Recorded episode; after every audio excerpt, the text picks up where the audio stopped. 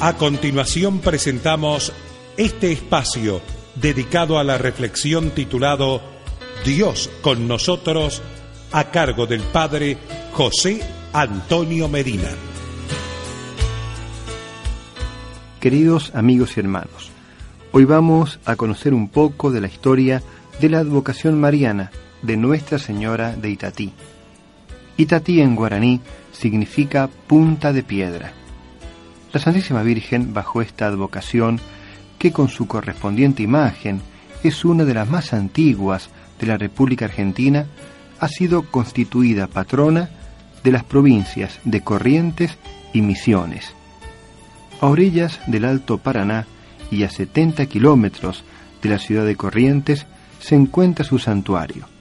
Peregrinos de todas las provincias llegan a él para rogar a la Virgen la anhelada gracia, sabiendo que ella por su intercesión lo logrará.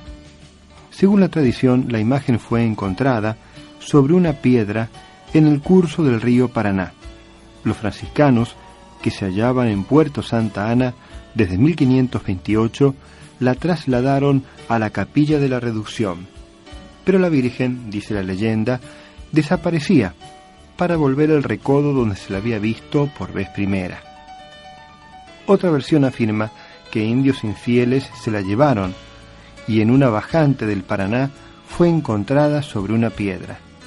Se le edificó un oratorio y otra vez desapareció y se la volvió a encontrar nuevamente sobre la piedra. Se entendió que la Virgen quería quedarse en aquel lugar y allí se la veneró y continúa venerándosela en un templo que pudo ser levantado con la ayuda del pueblo. La imagen, con las manos unidas a la altura del pecho en señal de oración, transmite una gran devoción. El manto, de un azul intenso, contrasta con la túnica y el escapulario blanco. Es de madera tallada y mide un metro veintiséis centímetros. El templo fue terminado en 1624 y en agosto de ese mismo año vistió sus mejores galas para recibir a la señora Itateña con el nombre de Reina del Paraná. La llaman también la peregrina porque extiende sus milagros por los lugares que visita. Los pobladores de aquel tiempo y de hoy hablan de las transfiguraciones milagrosas de su rostro.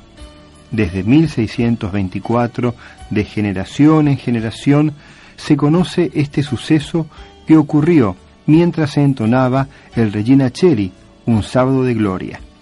El Papa León XIII envió, a través del obispo de Paraná, los honores de la coronación pontificia para la pura y limpia concepción de Itatí.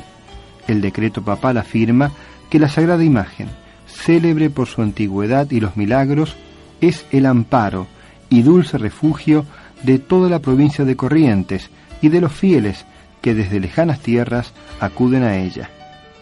Nos encomendamos en este día y siempre a esta buena Madre. Nuestra Señora de Itatí ruega por nosotros. Y porque es muy bueno estar juntos, hasta mañana y que Dios nos bendiga.